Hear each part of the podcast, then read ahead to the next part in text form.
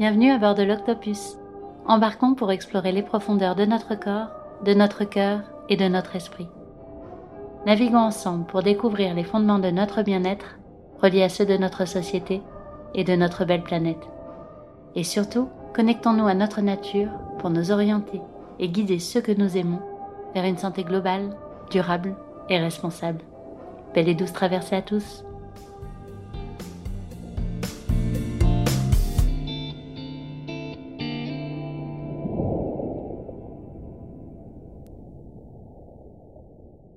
Bonjour à tous, ici Marine, créatrice de ce podcast et exploratrice de l'harmonie dans cette drôle de vie. Réfléchir et agir pour la santé de l'humain dans le respect de sa nature, voici ce que je vous propose comme folle aventure. Pour cette deuxième chronique, nous allons parler énergie. À l'approche de l'hiver, beaucoup d'entre nous peuvent se sentir fatigués. Manque de soleil, rythme effréné, alimentation non adaptée, la fatigue peut s'expliquer par de nombreuses raisons. Mais sait-on vraiment identifier, pour chacun d'entre nous, ce qui cause cette fatigue? Pourquoi nous nous sentons si fatigués sans avoir forcément d'explication? Par quoi commencer et comment agir pour retrouver une énergie saine et quotidienne? L'énergie est le moteur de la vie et l'un des plus grands piliers de notre santé. Pourquoi? Comment? Qu'est-ce que l'énergie exactement? Lenny Cherino, la voix de la naturopathie, prend de nouveau les commandes pour vous orienter sur ces questions. Belle traversée à tous. Bonjour, je suis Lénie et je serai la voix à l'unisson de Sheila Canelli et de Marine Pouchard qui ont écrit cette chronique en étroite collaboration. La naturopathie est définie traditionnellement autour de cinq piliers. L'holisme dont on a parlé en introduction de ce podcast, le causalisme, l'hygiénisme et l'humorisme dont on parlera prochainement, et le vitalisme dont on va parler aujourd'hui. Le vitalisme, appelé aussi force vitale, est l'énergie dont on dispose dans notre corps. Un des principaux objectifs de la naturopathie est de stimuler et faire circuler cette énergie car c'est elle qui va permettre la régénération des cellules et par conséquent l'auto-guérison. Notre énergie est donc en quelque sorte notre médecin intérieur. Et si on n'en prend pas soin, c'est là que l'on doit faire appel à une aide extérieure comme un médecin ou un thérapeute. Alors pourquoi nous n'avons parfois plus d'énergie? Comment peut-on l'expliquer physiologiquement? L'une des principales raisons de la fatigue est la faible production d'énergie au niveau cellulaire, notamment par les dommages que subissent nos mitochondries. Ces dommages peuvent être dus à une mauvaise alimentation, c'est le cas par exemple lorsque l'on s'oriente vers une alimentation raffinée ou transformée, en plus de ne contenir aucun nutriment et donc aucune énergie, ce type d'alimentation dégrade nos cellules. Ces dommages cellulaires peuvent également provenir de mauvais choix en termes d'hygiène de vie. Par exemple, la qualité de notre activité physique, la qualité de nos relations ou encore la qualité de l'air que nous respirons. Mais il y a aussi un autre grand responsable de notre fatigue, le manque de lumière. La lumière est l'élément essentiel pour améliorer la fonction mitochondriale. Or aujourd'hui, contrairement à ce qu'a connu l'être humain pendant des années, la plupart d'entre nous passent la plupart de son temps à l'intérieur. Il y a évidemment plein d'autres explications à la fatigue, mais si l'on prend soin de notre alimentation, de notre hygiène de vie et de notre vie au contact des autres et de la nature, il y a de très grandes probabilités pour que nous retrouvions une belle vitalité. Voici donc quelques conseils pour soutenir notre énergie au quotidien. Bien sûr, ces conseils ne sont pas exhaustifs et ne remplaceront jamais des conseils individualisés, forcément plus adaptés à votre cas. Tout d'abord, orientez-vous vers une alimentation riche en nutriments que contiennent les fruits et légumes locaux et de saison, surtout s'ils sont consommés crus. Et parmi les nutriments qui soutiennent particulièrement la production d'énergie, pensez au magnésium que l'on trouve dans les légumes verts par exemple. Mais pensez aussi aux acides gras essentiels, les oméga 3 et les oméga 6 que l'on trouve notamment dans les huiles de qualité.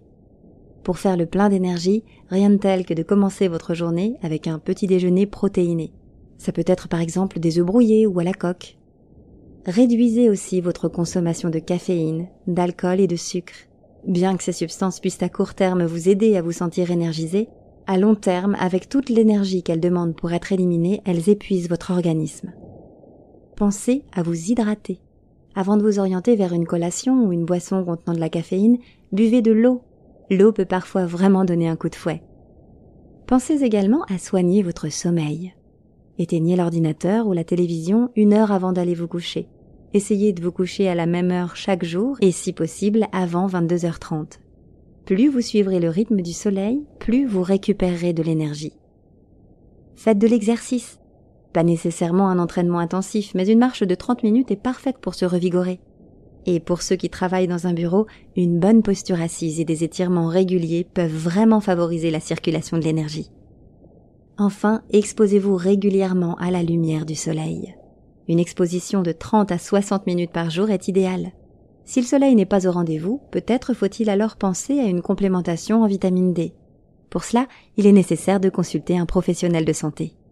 Et si malgré toutes ces tentatives, votre énergie équivaut toujours à celle d'un mollusque échoué, posez-vous la question des émotions et des pensées que vous nourrissez.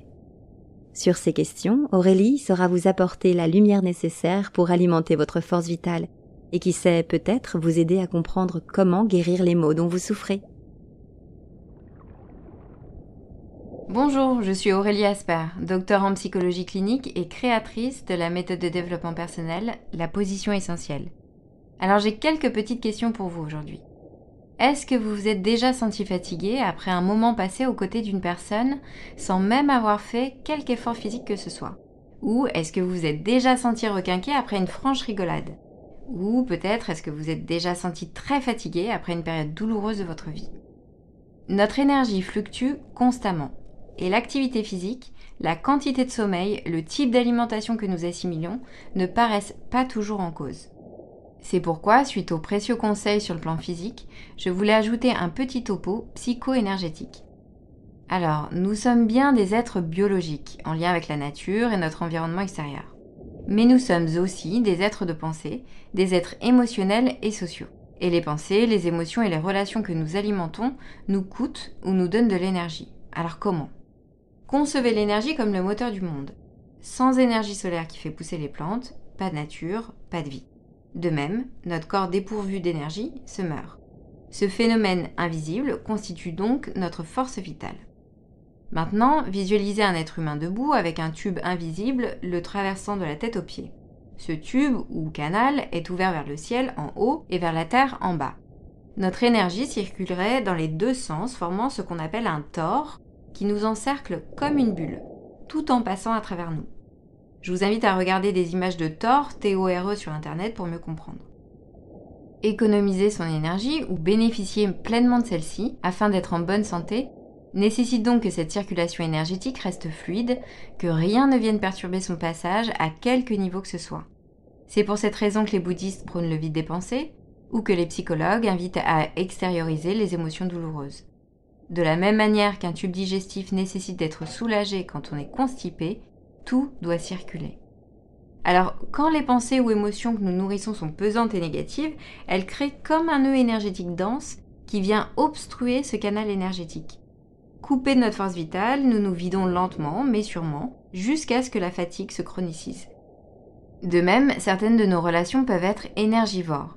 Les affects dépressifs et mélancoliques les positionnements en victime, les plaintes et quêtes de justice, les culpabilisations et dévalorisations sont autant de puits énergétiques qui nous tirent vers le bas. Ça ne veut pas dire que la réalité ne les légitime pas, qu'on ne doit pas se plaindre ou chercher que justice soit faite quand on nous manque de respect. Ça veut dire que l'alimentation de ces positions intérieures, par les ruminations et la rancœur, est toxique pour nous-mêmes comme pour les autres. Donc, quand vous vous sentez fatigué de manière chronique ou ponctuelle, bien sûr, demandez-vous toujours si vous avez fait des excès, alcool, alimentation, nuit courte, etc. Mais s'il n'y a rien de ce côté-là ou si cela persiste après un rééquilibrage, pensez à regarder du côté des pensées que vous nourrissez, des émotions que vous gardez en vous et de la qualité des relations qui vous entourent. Et si en effet vous prenez conscience de blocage ou de pesanteur, sachez que de nombreuses techniques existent pour vous aider. Par exemple, la méditation vous aide à prendre de la distance par rapport aux pensées négatives, en cessant de vous y identifier. La communication non violente est une technique très utile, mais pas facile, pour apprendre à exprimer vos émotions à vos proches, poser vos demandes et limites et ainsi vous soulager sans créer de conflit. L'hypnose et la sophrologie vous aident à déconditionner des habitudes et croyances douloureuses. La psychothérapie vous permet de poser un nouveau regard sur les événements de vie, à les penser différemment, Et les thérapeutes corporels ou énergéticiens tels que naturopathes, acupuncteurs, fasciathérapeutes, ostéopathes, magnétiseurs, maîtres de yoga, kung fu, qigong, etc.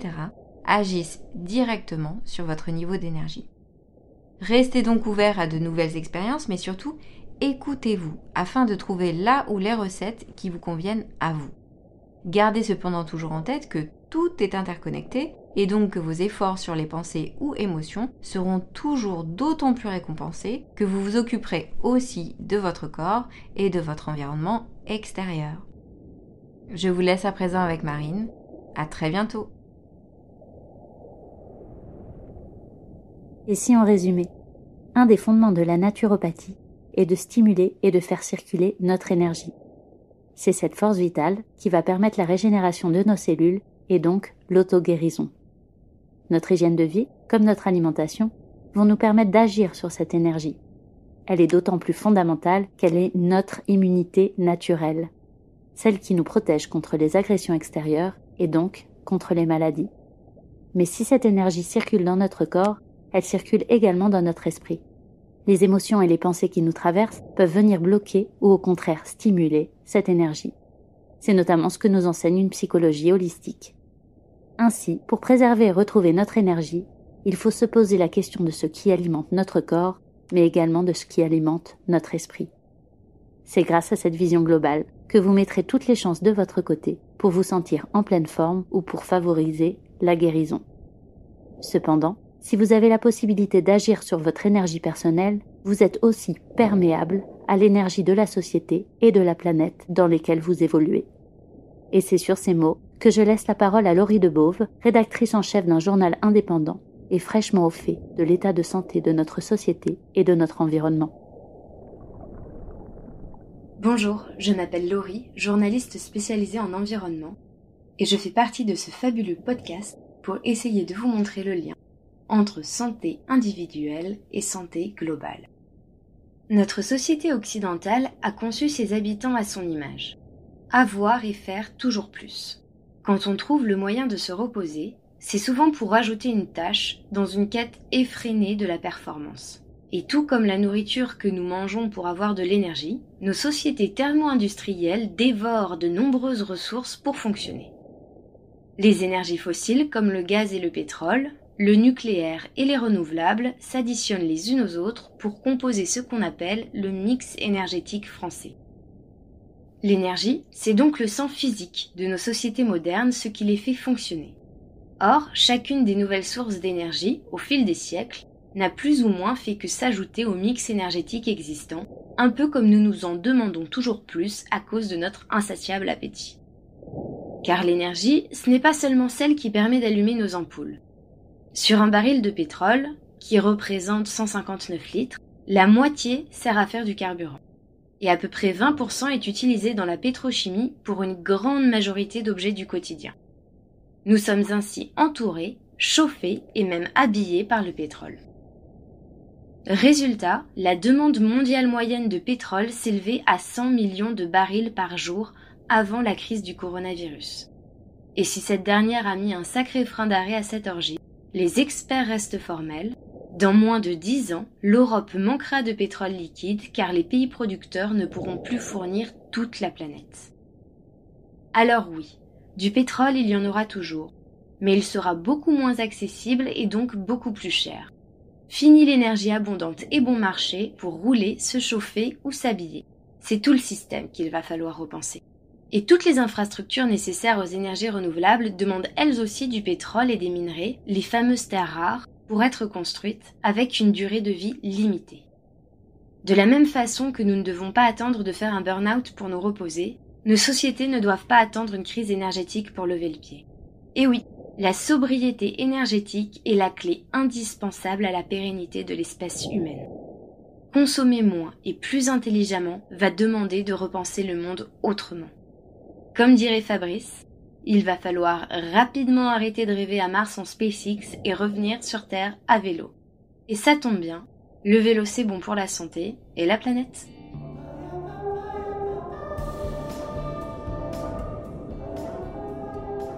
Et c'est ici que nous faisons escale. Retrouvez le résumé des intervenants de cet épisode ainsi que quelques références pour aller plus loin, sur le compte Instagram ou sur le site internet The. Si vous avez aimé l'extrait musical de ce générique, je vous invite à écouter l'artiste Brioche, qui prend soin d'apporter douceur et poésie à nos petites ouïes. Et enfin, si votre voyage à bord de l'Octopus a été apprécié, n'hésitez pas à offrir des cœurs sur vos applications préférées. À bientôt!